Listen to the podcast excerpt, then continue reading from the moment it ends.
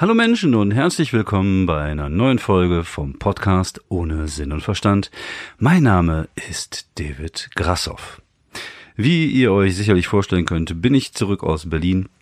Ähm, ich hatte ja in der letzten Folge von meinem Berlin-Aufenthalt erzählt, einen kleinen Mini-Tagebuch gemacht. Und äh, zum einen möchte ich mich erstmal entschuldigen. Ich habe gehört, der erste Teil des Tagebuchs, also Tag Nummer eins, sei ähm, so ein bisschen äh, schlecht. Also von der Hörqualität her, nicht vom Inhalt. Ähm, scheinbar hat er mein Handy so zwischengefunkt und da hört man ab und zu mal so Handygequirle. Und dafür möchte ich mich hier recht herzlich entschuldigen. Ich habe es tatsächlich, ähm, als ich meine Aufnahme so testmäßig mal so reingehört habe, nicht gehört. Sonst ähm, hätte ich es trotzdem so gemacht, wie ich es gemacht habe. Äh, ja, ähm, der Aufenthalt in, in, in, in Berlin ging ja tatsächlich noch weiter bis Montag, beziehungsweise wir hatten am Sonntag noch eine Show. Äh, die war so ein bisschen äh, mauer als die Tage davor, weil einfach auch weniger Leute da waren und natürlich so ein bisschen die Energie raus war nach fünf Tagen. Äh, nichtsdestotrotz würde ich einfach so als Fazit ziehen, dass es echt Spaß gemacht hat, ähm, auch wenn sich das manchmal so ein bisschen nach Akkordarbeit angefühlt hat. Ich bin dann äh, nach meinem Auftritt im Quatsch Comedy Club bin ich noch ähm, um die Ecke bei uns, ähm, wo unser Hotel war, ähm, war noch ein Open Mic im Sotsch. Das ist irgendwie eine Kneipe da äh, in Berlin Mitte so fünf Minuten von unserem Hotel entfernt und da war noch ein Open Mic und dann sind wir dann da hingegangen. Für diejenigen unter euch, die nicht wissen, was ein Open Mic ist, das ist so eine Bühne, wo man ähm, so 10, 15 Minuten oder 5 bis 15 Minuten so rumprobieren kann, an neuem Material arbeiten kann. Und davon gibt's halt in Berlin relativ viele. Also man sagt, ähm, dass man in Berlin jeden Tag auftreten kann, weil es halt so viele Open Mics gibt, so viele Möglichkeiten. Und es war auch in so einem Keller von einer, von einer Kneipe, coole Location, 20, 30 Mannequins waren da. Ähm, und der Passun, derjenige welcher, der das da mitmoderiert hat, habe ich gefragt, ob ich Bock hätte, nochmal fünf Minuten zu spielen. Habe ich dann auch gemacht, habe die Gelegenheit genutzt, zumindest mal einen Open Mic mitzunehmen in Berlin. Und es äh, hat Spaß gemacht, war bockig. Ähm, Berlin ist ein bisschen ähm, komisch, was das angeht. Also es gibt in Berlin, wie gesagt, sehr viele Open Mics, aber sie kosten halt alle nicht. Darum geht, äh, oft geht einfach nur der Hut rum. Ähm, oft werden auch die Künstler gar nicht daran beteiligt, kann man drüber denken, was man will. Ich finde, das ist so ein zweischneidiges Schwert. Also zum einen ist es natürlich geil, wenn man die Möglichkeit hat, als Künstler tatsächlich jeden Tag aufzutreten. Auf der anderen Seite könnte ich das auch gar nicht, weil äh, ich glaube, irgendwann wird mir meine Frau meine Sachen vor die Tür stellen, wenn ich das wirklich mache. Ähm, und zum anderen kann man natürlich auch hier gucken, dass man ähm, seine zwei, drei Auftritte pro Woche hinkriegt. Ähm, das ist ja auch so das Pensum, was ich mal ganz gerne abreiße. Und das geht auch hier. Ähm, aber es ist halt schon cool. Also dieses, man hat natürlich diesen Berlin-Flair ähm, auf diesen Open Mic-Dinger. Das, das, Ganze ist halt relativ jung, relativ hip. Äh, das Publikum ist halt auch eher äh, junges Publikum. Und auch das ist halt ein zweischneidiges Schwert, weil irgendwie Berlin sich in der Hinsicht halt viel um Berlin dreht. Auch die Themen auf der Bühne sind natürlich oft berlinisch. Sagt man das? Keine Ahnung. Ähm, und das ist halt so eine Art Filterbubble, in der sie sich da bewegen in dieser Szene. Und ähm, das ist halt äh, deren Komfortzone. Es gibt auch viele englische Open Mics, also viele Comedians, die da auf Englisch auch auftreten. Und ähm, es ist halt alles schön und gut, aber ich glaube tatsächlich für die ist es dann halt irgendwann die Herausforderung, aus dieser Filterblase rauszukommen und dann, äh, weil äh, der Rest von Deutschland, also im Rest von Deutschland, ist das halt nicht wie in Berlin. Das ist, ne, also Berlin ist halt so ein bisschen, ich glaube, die sind auch ein bisschen stolz drauf, so ein bisschen wie New York, dass man da jeden Tag auftreten kann und, und, und sein Material ausprobieren kann und besser werden kann. Aber äh, das haben Tokotronic schon irgendwie in den 90ern gemeint.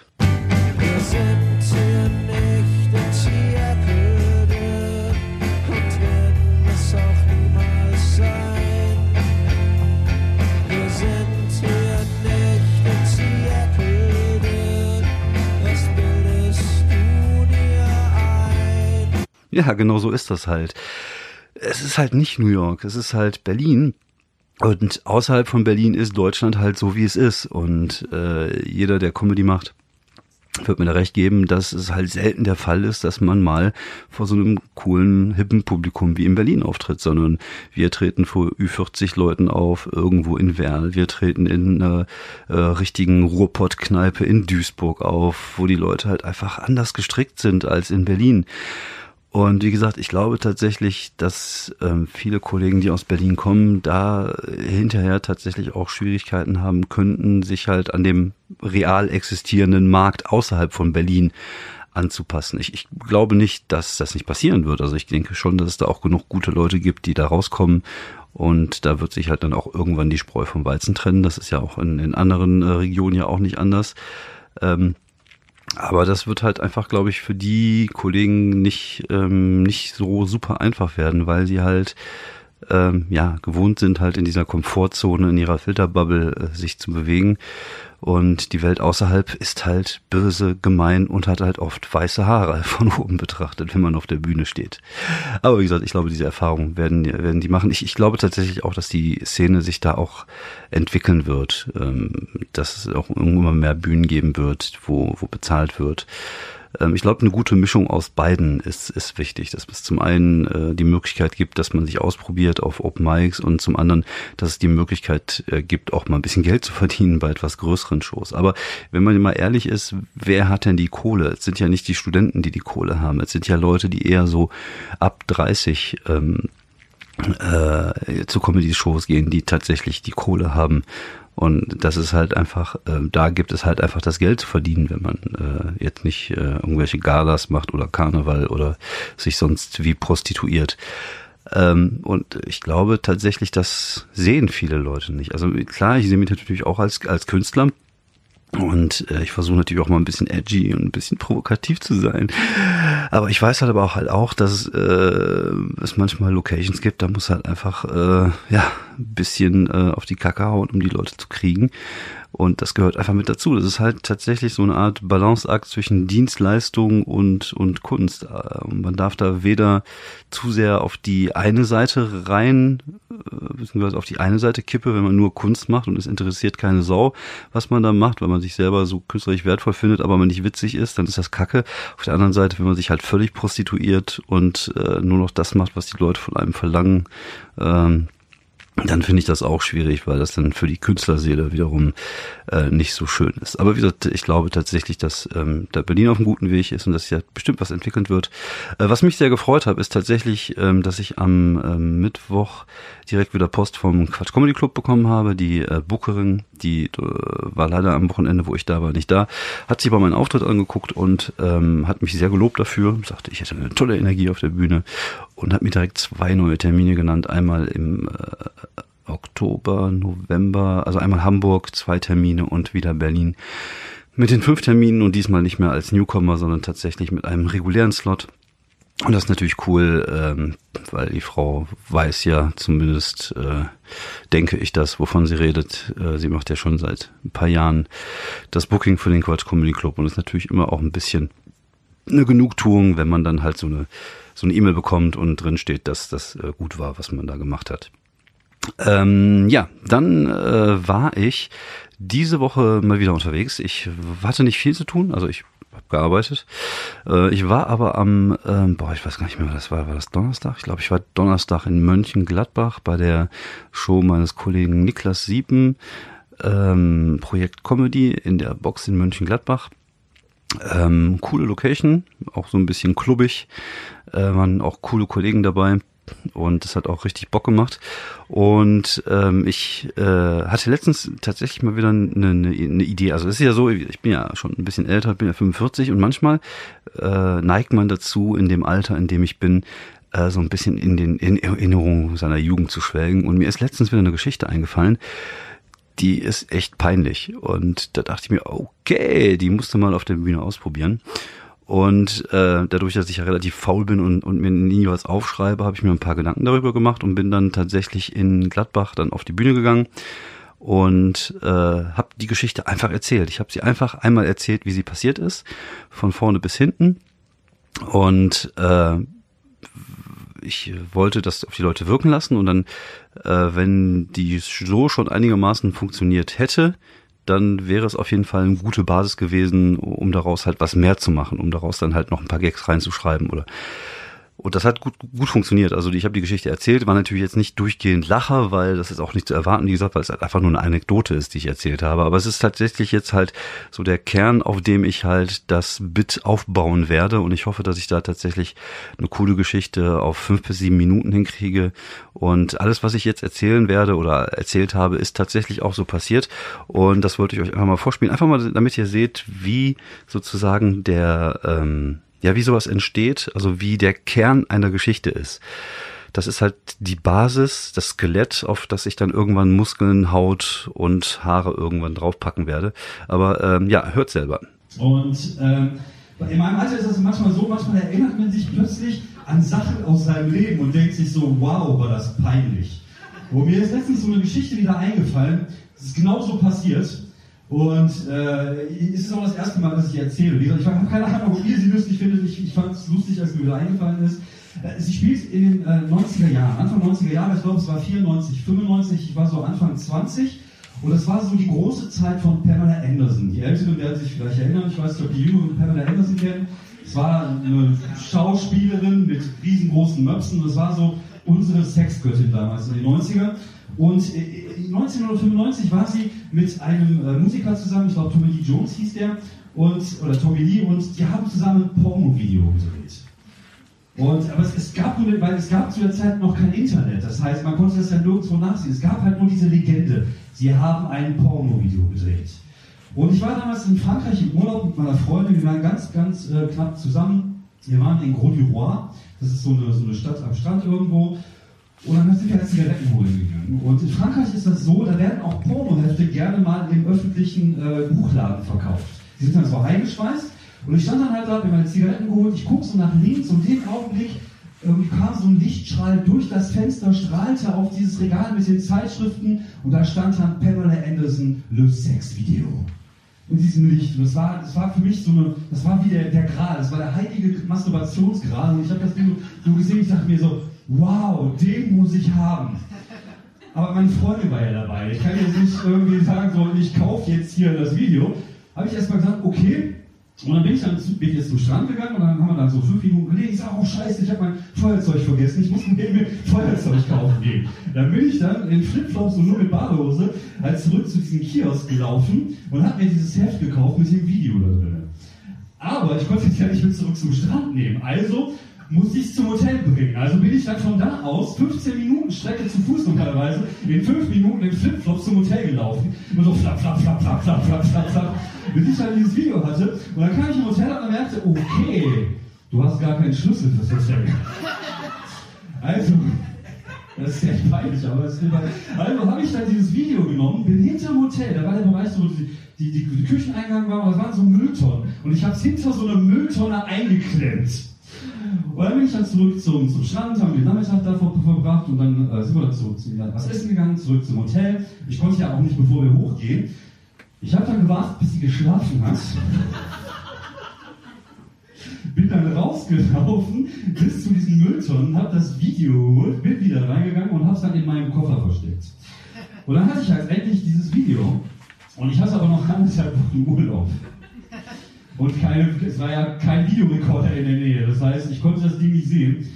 Und ich hab's, ich hab's versucht. Also ich hab's tatsächlich, es ist mir peinlich, aber ich hab's tatsächlich probiert. Ich habe die Videokassette ausgepackt, so ein Stück vom Band rausgezogen und versucht, ob man durchs Licht was sehen konnte.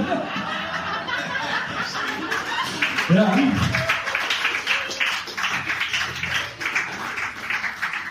Und was soll ich sagen? Man hat nichts erkannt. Ja, ey, das wollte ich einfach mal loswerden. Das ja, das äh, wollte ich einfach mal loswerden, genau. Oh, oh, oh, oh, sorry. Ja, genau so ist das. Ich wollte es einfach mal loswerden. Ich äh, habe es einfach mal erzählt und äh, wie, wie ich schon sagte, ist natürlich nicht so, dass das Ding jetzt irgendwie durchgehend geballert hat, aber die Leute waren interessiert.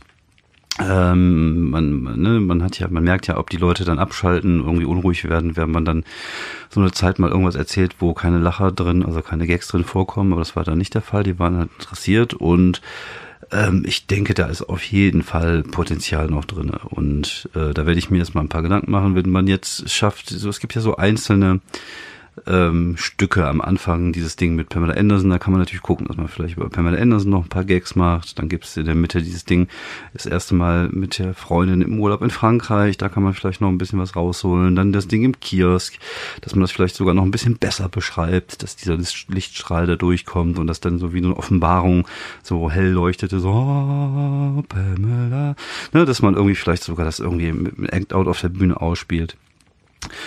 Und auch zum Ende hin kann man sicherlich dann noch das ein oder andere äh, machen und rausholen. Wie gesagt, das Ziel ist tatsächlich daraus sozusagen mein Februar-Bit zu machen. Wie gesagt, ich äh, möchte ja jetzt jeden Monat so fünf Minuten Material auf die Beine stellen und äh, wenn ich daraus so eine fünf bis sieben Minuten Geschichte machen kann, dann bin ich schon sehr zufrieden. Dann äh, ja, äh, wäre das auf jeden Fall sehr cool. Also es hat auf jeden Fall Spaß gemacht und es ist natürlich einfach äh, eine entspannte Situation, einfach zu wissen, man kann auf die Bühne gehen, man kann einfach irgendwas erzählen. Und äh, man hat, wenn man das Gefühl hat, dass es lustig ist, ist es das meistens auch. Und äh, das ist halt einfach echt befreiend, einfach zu wissen, ähm, ich muss mir da keinen Kopf drum machen, ob ich jetzt einfach eine riesige Gagdichte habe, sondern ich gehe einfach raus, erzähle die Geschichte und das, äh, dann habe ich dann wieder so ein, so ein Ding, woran ich arbeiten kann. Und das ist halt tatsächlich das, was mir echt am meisten Spaß macht im Moment, einfach so eine Idee zu haben und das auszuprobieren auf der Bühne und, und zu gucken, wie sich aus einer Idee oder einer Geschichte irgendetwas formt, was irgendwann mal ähm, fester Bestandteil in einem Set äh, werden kann. Ähm, zum Beispiel habe ich jetzt in Berlin als ich da war, jetzt beim Quatsch Club, habe ich immer zehn Minuten gehabt und ich habe immer zum, zuerst das Kindermaterial gespielt und dann habe ich tatsächlich immer die Laufnummer als zweites gespielt. Und das war ja auch so ein Ding, was ein bisschen Zeit gebraucht hat, bis es äh, entstanden ist, aber letztlich ist es richtig gut geworden und ich habe tatsächlich auch geschafft, jetzt einen Vergewaltigungsjoke da reinzupacken und zu verstecken. Das finde ich ja immer, äh, ich, ich, ich bin ja immer so ein Freund von, von der Idee, dass man über alles Witze machen sollte, solange sie gut sind, solange sie die Opfer nicht angreifen. Und tatsächlich habe ich äh, da auch so einen Joke drinne. Und äh, ich erzähle jetzt nicht, was es ist. Vielleicht hört ihr es mal irgendwann selber. Ähm, funktioniert lustigerweise echt immer.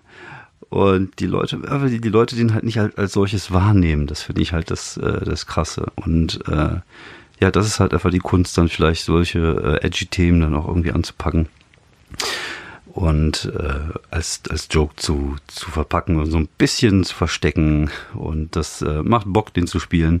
Ich freue mich immer wieder, wenn er funktioniert.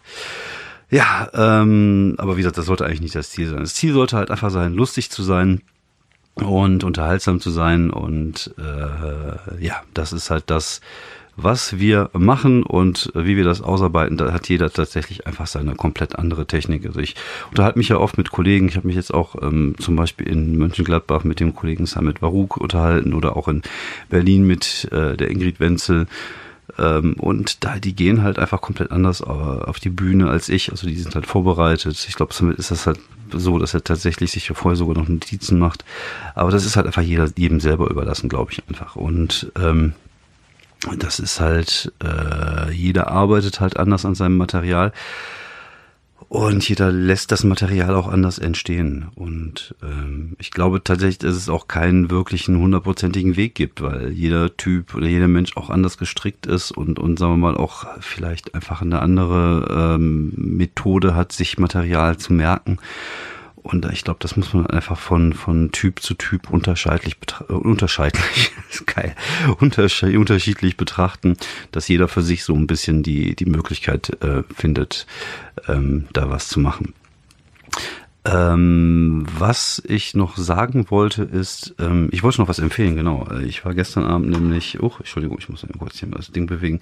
Ich war gestern Abend ähm, mal wieder unterwegs als Zuschauer, nämlich beim Vollplayback-Theater hier in Wuppertal. Ähm, ich kenne da den einen oder anderen, die da mitmachen. Und das ist immer wieder witzig. Ähm, auch wenn mir das die zwei letzten Programme nicht so gut gefallen haben wie die davor, ist es immer noch trotzdem schön und unterhaltsam.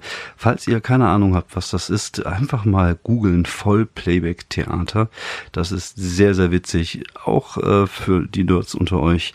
Da sind so viele Anspielungen drinne. Da, äh, das ist einfach richtig, richtig lustig. John Sinclair ist dabei. Die drei Fragezeichen. Also die äh, spielen halt äh, Stücke vor und äh, es ist halt einfach Vollplayback synchronisiert durch ähm, Hörspielkassetten, also Material, was sie halt durch Hörspielkassetten zusammengeschnitten haben. Und das ist einfach nur lustig und deswegen äh, von mir hier heute mal die Empfehlung, schaut euch das Vollplayback-Theater an. Äh, ich glaube, die fangen jetzt wieder an zu touren. Die Dinger sind relativ schnell ausverkauft, weil die haben eine große äh, Fangemeinde, die die auch unglaublich feiern. Auch gestern auch wieder unglaublich, was das Publikum da abgegangen ist. Und es ist einfach cool, es macht einfach Spaß, es ist einfach viel gut für die ganze Familie. Und äh, das kann ich tatsächlich einfach mal jedem empfehlen sich das anzugucken. Ähm, Vollplayback-Theater. Googelt es, schaut es euch an. Ja, sonst ähm, habe ich heute tatsächlich auch nicht mehr so viel zu berichten. Ich äh, hatte eine anstrengende Woche. Ich aus Berlin wieder gekommen und dann direkt wieder ins Arbeitsleben eingestiegen. Und ja, jetzt geht's auch anstrengend weiter. Also ach ja, genau. Ich hatte noch, ich wollte noch von von ein paar Sachen erzählen, die ich jetzt noch auf die Beine stellen werde. Ich habe ja die Vollkontakt-Comedy in äh, in Viersen und in Wuppertal habe ich mich jetzt entschlossen, es auch mal bei mir oben hier in, im Dorf auszuprobieren. Im Dorf bedeutet, ich äh, komme aus Wuppertal-Kronenberg. Für diejenigen unter euch, die Wuppertal noch nicht so gut kennen, Wuppertal ist halt unten im Tal, oben im Berg ist Kronenberg. Und Kronenberg war, glaube ich, früher mal so ein selbstständiges Dorf und es ist halt immer noch recht dörflich hier oben. Äh, es gibt hier viele äh, alte Leute, viele Italiener, viele Apotheken. Und ich habe mir überlegt, äh, hier auch mal eine Vollkontaktshow auf die Beine zu stellen. Einfach mal, ums gemacht zu haben. Ich, äh, es gibt hier oben eine Musikschule und der äh, Typ, der die Musikschule gehört, der hat auch einen Raum dabei, wo er so ein bisschen Kulturangebot äh, äh hat. Und da passen, glaube ich, so 70, 80 Leute rein. ist eine kleine Bühne drin und da haben wir uns mal zusammengesetzt, beziehungsweise mal geschrieben und haben uns entschlossen, das einfach mal zu probieren. Und deswegen gibt's am 11.05. das erste Mal Vollkontakt-Comedy auch hier in Wuppertal-Kronenberg mit Sascha Tam, Udo Wolf, Jacqueline Feldmann und Juri von Stavenhagen. Ich habe mir einfach Leute geholt, die ich auch selber lustig finde und bei denen ich glaube, dass die bei dem Publikum hier oben im Dorf auch gut funktionieren könnten.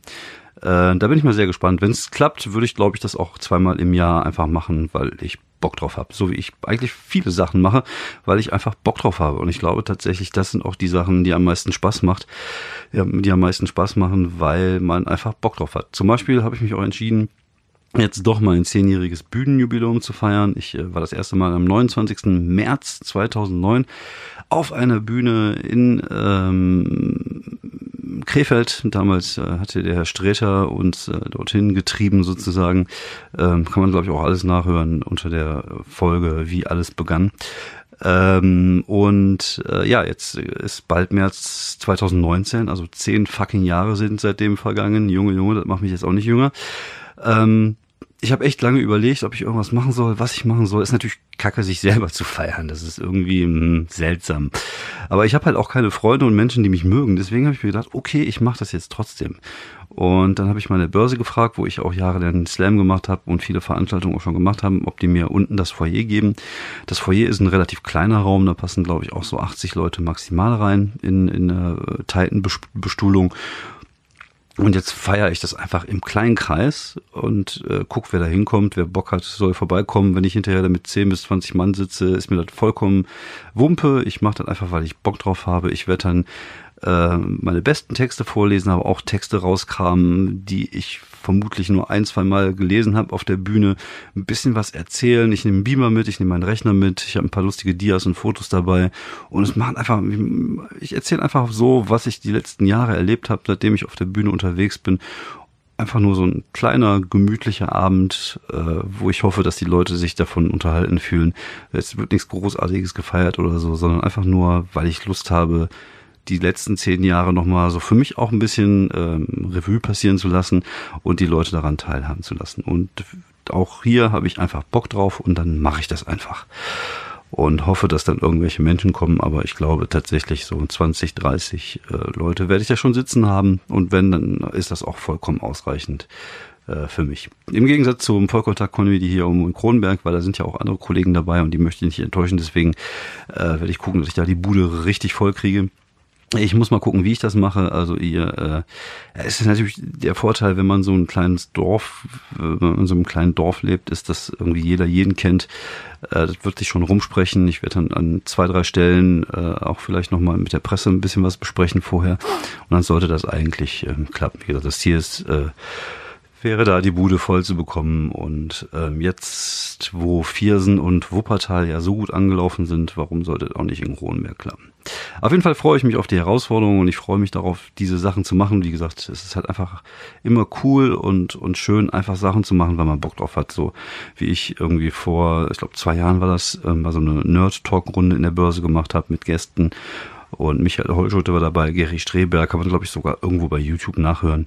Und es waren auch nur 30 Leute da, aber es hat einfach Spaß gemacht. Es ist einfach schön, solche Sachen machen zu können, weil man Lust drauf hat. Und ich glaube, solange das da ist und, und man Bock hat, einfach Dinge zu machen, ist man auch auf dem richtigen Weg. Und ich glaube, das ist genauso wie mit der Comedy, solange du Bock hast, neues Material auszuarbeiten und dich nicht nur auf deine alten Kamellen irgendwie auszuruhen, solange bist du auf dem richtigen Weg und wirst dich auch weiterentwickeln und wirst auch besser werden, glaube ich tatsächlich.